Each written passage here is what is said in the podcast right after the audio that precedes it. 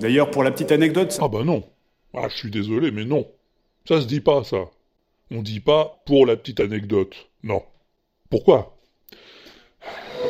Bon, puisque je sens qu'il va encore falloir que je t'explique tout, allons-y. Alors, anecdote. Anecdote. Non, non, non, mais t'inquiète pas, je vais te dire, je vais te dire. Anecdote. euh, Voilà. Récit d'un détail historique, d'un petit fait curieux. Détail ou aspect secondaire, sans généralisation et sans portée. Voilà. Un détail d'une histoire. C'est ça une anecdote. Une petite histoire dans l'histoire. Alors, une petite anecdote, t'imagines? Pour la, la petite anecdote? Non, non, ce que tu veux dire là, quand tu dis pour la petite anecdote, c'est pour la petite histoire. Ou bien, Et pour l'anecdote, Marc? Voilà, pour l'anecdote ou pour la petite histoire.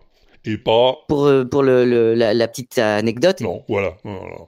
Alors, bien sûr, ça n'empêche pas qu'il puisse y avoir des petites anecdotes, hein. Ah oui, ou en tout cas des anecdotes plus petites que d'autres. Tu pourrais dire, oh, j'ai une petite anecdote. Mais c'est limite pléonasme quand même, hein. Non, mais tu te vois euh, demander à la fin d'un repas, voulez-vous que je vous raconte une grande anecdote? Bah, S'il n'y a pas de grande anecdote, euh, il n'y en a pas de petite non plus. Mais en tout cas, en ce qui concerne l'expression qui nous occupe, tu me feras plaisir en disant pour la petite histoire ou pour l'anecdote. Hein? C'est pas anecdotique que je te donne ma langue, non?